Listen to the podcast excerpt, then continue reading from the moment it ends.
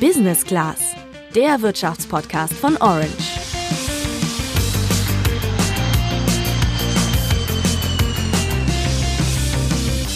Es war das Thema der vergangenen Woche, vielleicht ist es sogar das Wirtschaftsthema des Jahres. Eine Gruppe von KleinanlegerInnen, die sich über das Reddit-Forum Wall Street Bets vor allem mit einem Ziel zusammenschließt großen Investmentfonds, genannt Hedgefonds, mal so richtig die Laune am Spekulieren auf fallende Aktienkurse von schwächelnden Konzernen zu verderben. Und das, indem sie die Aktien dieser Konzerne über Apps wie Trade Republic oder Robinhood massenweise kaufen und dadurch ihren Preis künstlich in die Höhe treiben. Beide Seiten spielen dabei mit sehr hohem Risiko und hoffen dadurch auf maximale Gewinne. Und das hat bei den Kleinanlegerinnen und Kleinanlegern bei den Kursen von Unternehmen wie GameStop, Nokia und BlackBerry so gut funktioniert, dass die Hedgefonds Schätzungen zufolge rund 20 Milliarden Dollar Verlust gemacht haben. Deswegen dürfen die Zockerinnen und Zocker aus dem Reddit-Forum keine GameStop-Aktien mehr kaufen, sondern ihre Anteile nur noch verkaufen. Das finden die natürlich ungerecht und sagen, dass die Hedgefonds ja auch ihr Geld durch Spekulation verdienen und jetzt in Panik geraten, weil jemand ihr Geschäftsmodell ausgehebelt hat. Es geht also um richtig viel Geld. Die Frage, wer Börsenkurse manipulieren darf und wer nicht und auch darum, ob David gegen Goliath wirklich gewinnen kann. Ein Wirtschaftsthema erhitzt also gerade die Gemüter auf beiden Seiten und auch in den Medien so sehr wie lange nicht mehr.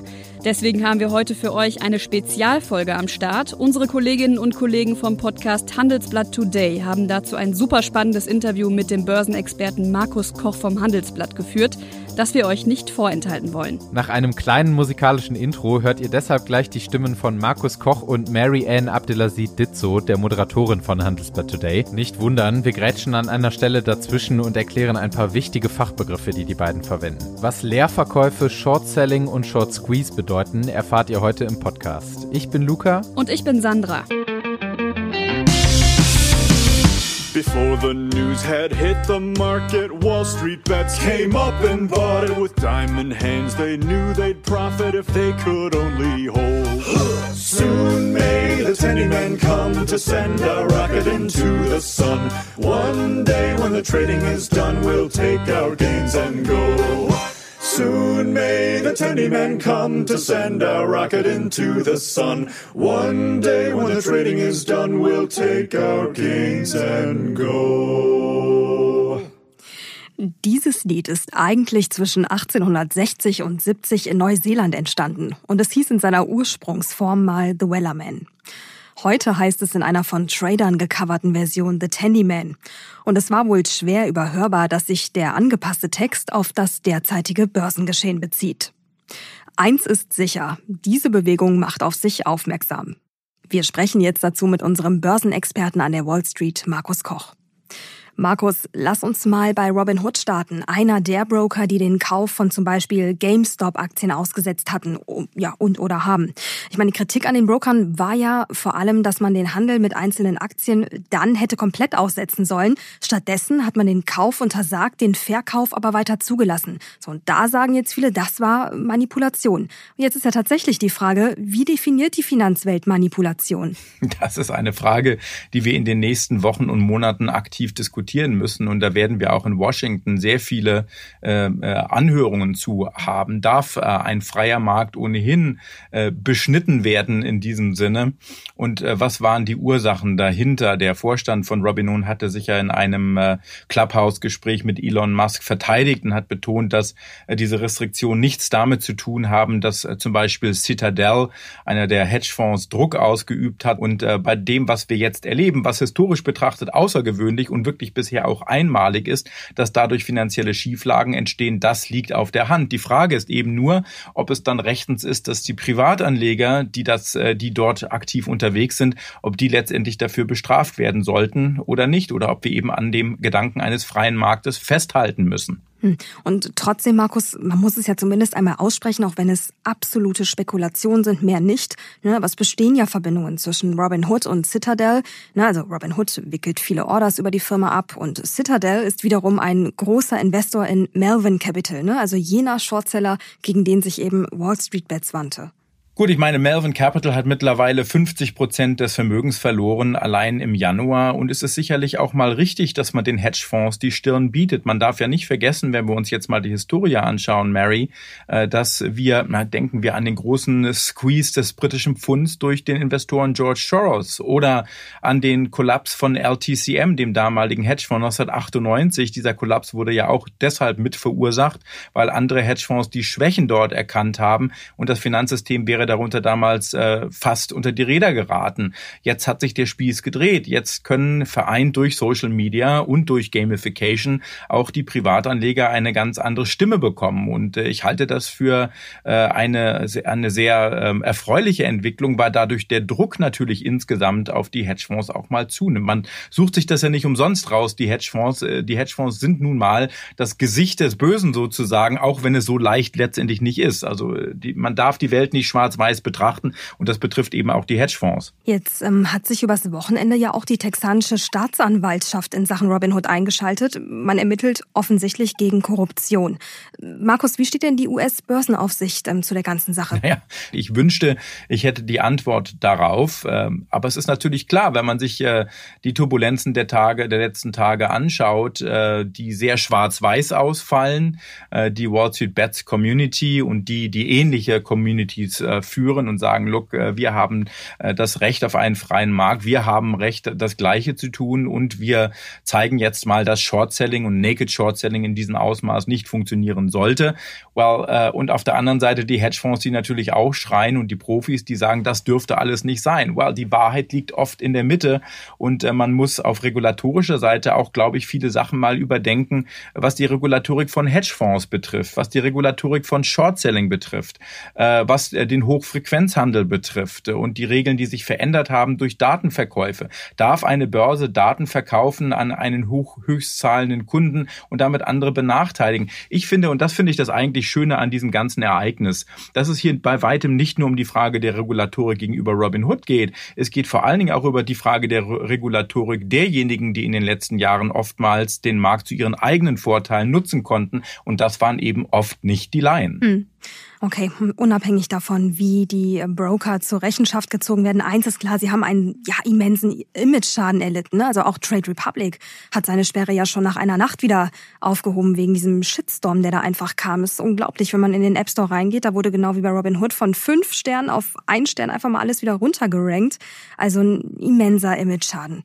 Markus, jetzt haben uns unglaublich viele Nachrichten von Tradern erreicht. Ähm, einer von ihnen sagt, der Vorwurf, dass Reddit-User mit ihren Aktionen Marktmanipulation betreiben, sei weit weggeholt, wenn man beachtet, und Achtung, jetzt spiele ich dir den Oton mal vor, dass Hedgefonds, wenn sie Short-Positionen einnehmen, ähnlich ihre Position kommunizieren und damit ja auf eine etwas subtilere Weise als Reddit-Nutzer ebenfalls in den Markt eingreifen. Wo ist also der Unterschied?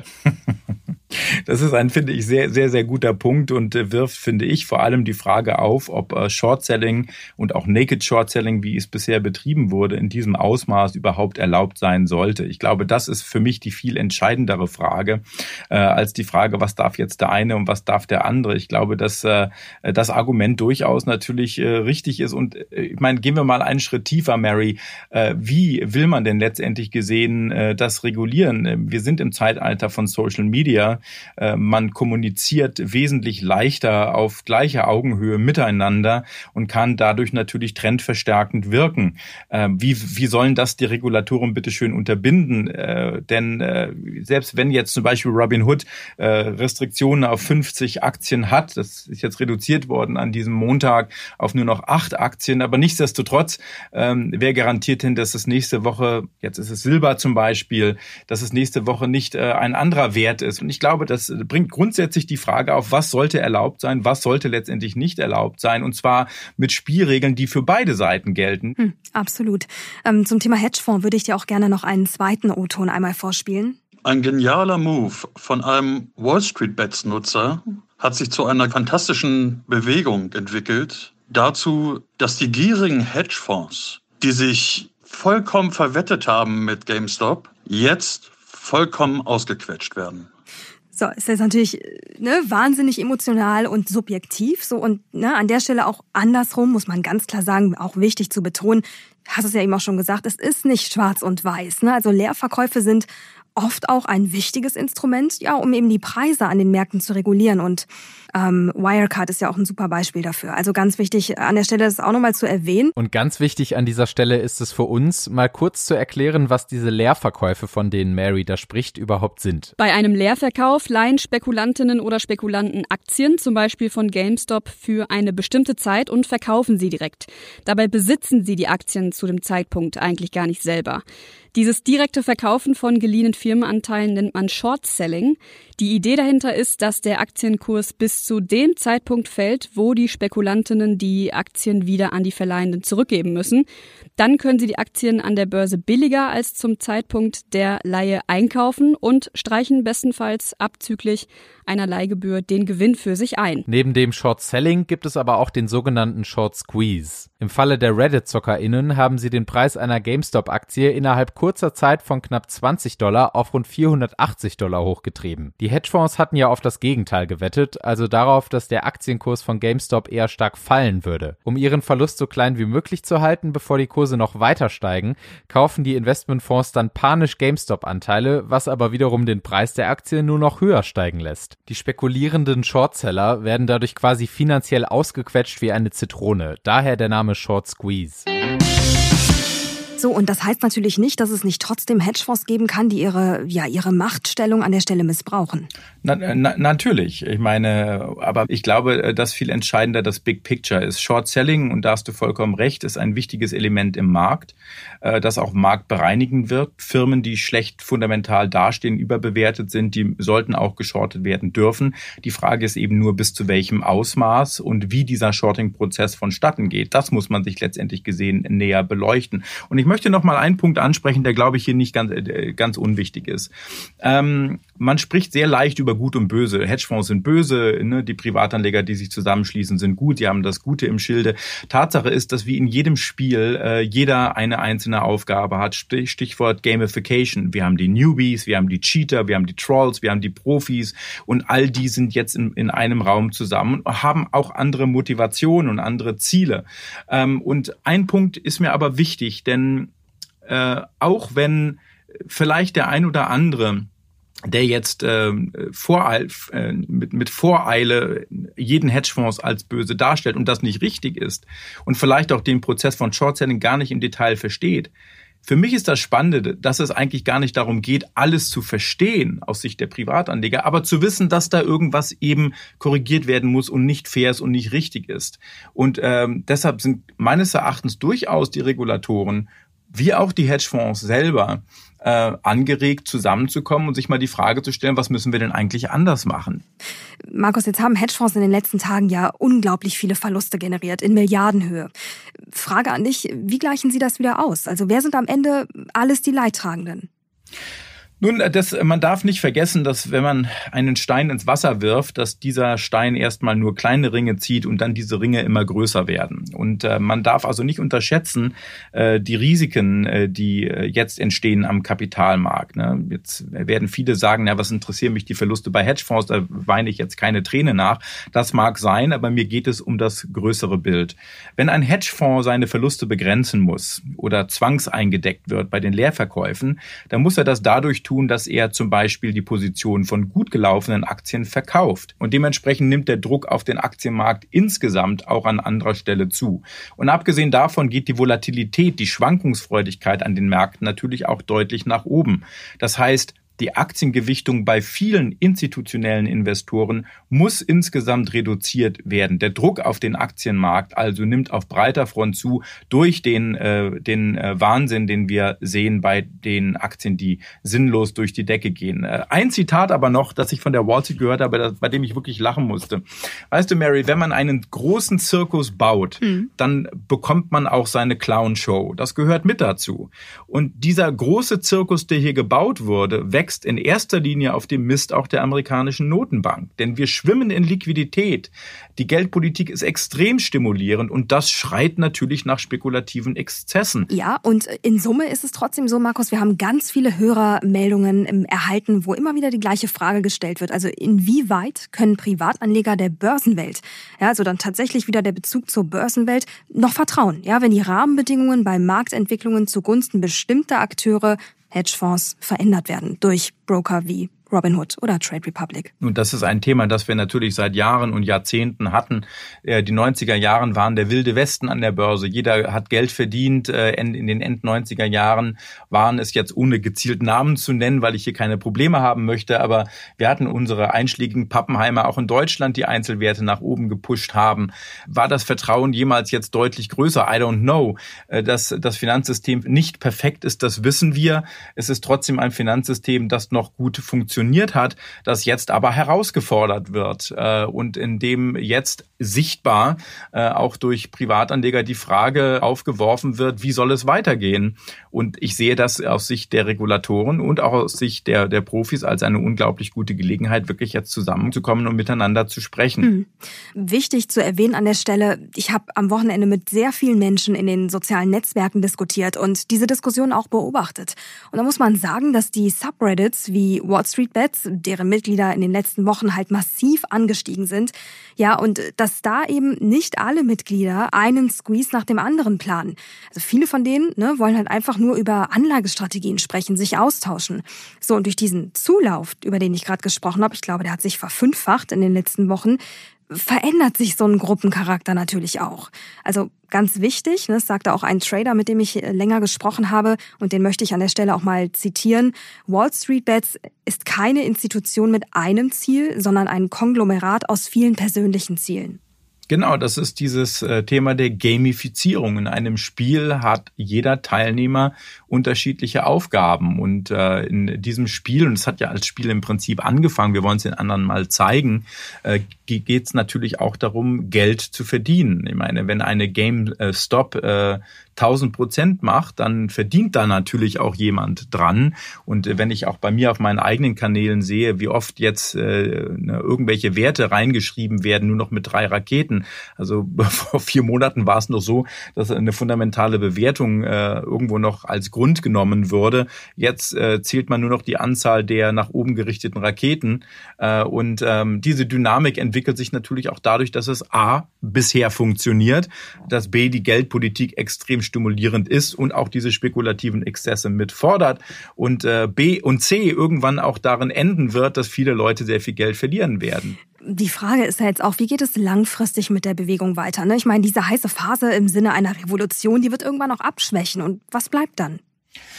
Nehmen wir mal Occupy Wall Street als Beispiel. Und äh, das Thema habe ich in den letzten Tagen oft diskutiert, auch in meiner eigenen Community. Äh, Occupy Wall Street wusste, was man nicht wollte. Aber Occupy Wall Street wusste eigentlich nicht, was man stattdessen eigentlich wollte. Und äh, das ist für mich einer der maßgeblichen Gründe, weshalb Occupy Wall Street die ganze Bewegung dann letztendlich auch eingegangen ist. Und ich bin gespannt, ob es bei Wall Street Bets äh, ähnlich sein wird. Denn ähm, zu sagen, man ist gegen Short Selling, man ist gegen Hedgefonds, das reicht nicht. Man muss das definieren definieren. Man muss vor allen Dingen auch die Antwort bringen, well, was wollen wir denn stattdessen haben? Jetzt ähm, haben wir viel darüber gesprochen, was die Auswirkungen sind, auch für den Gesamtmarkt. Du hast eben auch beschrieben, ne? wenn Hedgefonds leiden, dann leiden im Grunde auch noch viele andere äh, Branchen, auf die sich das dann eben auch auswirkt. Also auch da, hast du es ja erklärt, Hedgefonds müssen ihre Verluste ausgleichen. Ähm, Nochmal ganz konkret die Frage an dich. All das, was jetzt passiert, kann das für einen Crash sorgen an den Märkten oder ist das zu übertrieben? Also ich würde, also keiner weiß, wann ein Crash kommt. Und ich werde alles tun, nur mich garantiert nicht in die Lager der Crash-Gurus begeben, die seit zehn Jahren den, den Crash des Marktes vorhersagen. Nobody knows. Aber man muss schon sagen, dass natürlich äh, die, äh, der Markt insgesamt und das Vertrauen auch im Markt äh, durch diese exorbitanten Bewegungen, äh, das Vertrauen wird dadurch durchaus untergraben. Und das in einer Zeit, in der wir sehr große spekulative Exzesse auch am Optionsmarkt sehen. die Gefahr, die ich sehe, ist, dass sich hier ein Gummiband äh, zu stark spannt. Und je stärker sich ein Gummiband spannt, umso schnell kann es durch unvorhersehbare Ereignisse auch zurückschnallen. Und äh, ich glaube, dass wir insbesondere in den nächsten Wochen einige Faktoren haben, die uns überraschen werden. Mit der äh, GameStop-Bewegung hat niemand gerechnet vor vier Wochen. Mit äh, Inflation rechnen zurzeit auch noch sehr wenige, aber wir werden Zeichen von Inflation bekommen in den nächsten Wochen. Durch den Ölpreis, durch die äh, äh, Kaufpreise von Immobilien, die Mietpreise dürften nachziehen, Nahrungsmittelpreise explodieren aktuell ebenfalls, der Getreidepreis und das sorgt nicht nur für Inflation, auch für soziale Spannungen, das darf man nicht vergessen. Wenn wir also eine Destabilisierung des Marktes haben, durch Gruppen wie Wall Street Bets und die Folgen für den Kapitalmarkt, gleichzeitig überraschend aufkommende Inflation, was die Renditen der Staatsanleihen anfachen könnten und eventuell noch ein, eine äh, Erholung des US-Dollars, das wäre ein Szenario, das den Aktienmarkt ziemlich stark und ziemlich schnell unter Druck setzen würde. Deshalb glaube ich durchaus, dass die nächsten Wochen an der Börse, äh, dass das Risiko äh, doch zugenommen hat. Und dieses Risiko ist vor allem bei Spekulationen auf den Aktienkurs einzelner Unternehmen extrem hoch, unabhängig davon, ob die wie im Fall von GameStop in der Krise sind oder nicht. Wenn ihr euch im Laufe dieses Podcasts jetzt überlegt habt, auch in die Reddit-Gruppe Wall Street Bets einzutreten, dann solltet ihr generell nur mit Geld handeln, auf das ihr nicht angewiesen seid. Und selbst dann lauft ihr Gefahr, alles davon zu verlieren. Selbst die Gruppenmitglieder, die von dieser Aktion profitiert haben, sollen ja jetzt, zumindest wenn es nach den Hedgefonds geht, stärker in ihren Börsenspielchen beschränkt werden. Denn Markus hat ja auch gesagt, dass der Aspekt der Gamification in ihre Entscheidungen mit reinspielt. Damit meint er, dass sie das Zocken eher wie ein Spiel betrachten. Aber schreib uns doch gerne mal über Instagram unter orange-by-handelsblatt per Direktnachricht, wie du zu der Geschichte stehst. Haben die Hedgefonds einfach Pech, dass jetzt jemand mit den gleichen Tricks spielt wie sie? Außerdem freuen wir uns wie immer über Feedback zu dieser Spezialfolge. Würdet ihr in Zukunft gerne öfter ganze Interviews hören? Schreibt uns das doch gerne mal. Wir hören uns aber in der nächsten Folge erstmal wieder im normalen Format. Bis dahin sagen wir ciao, bis nächste Woche. Ciao. Sie leben Fairness, Kultur und Werte? Dann zeigen Sie Ihr Engagement als Arbeitgeber und werden Sie Teil der Fair Company Initiative. Das Handelsblatt zeichnet so Unternehmen aus, die insbesondere Berufseinsteigern und Young Professionals ein aussichtsreiches und attraktives Arbeitsumfeld bieten.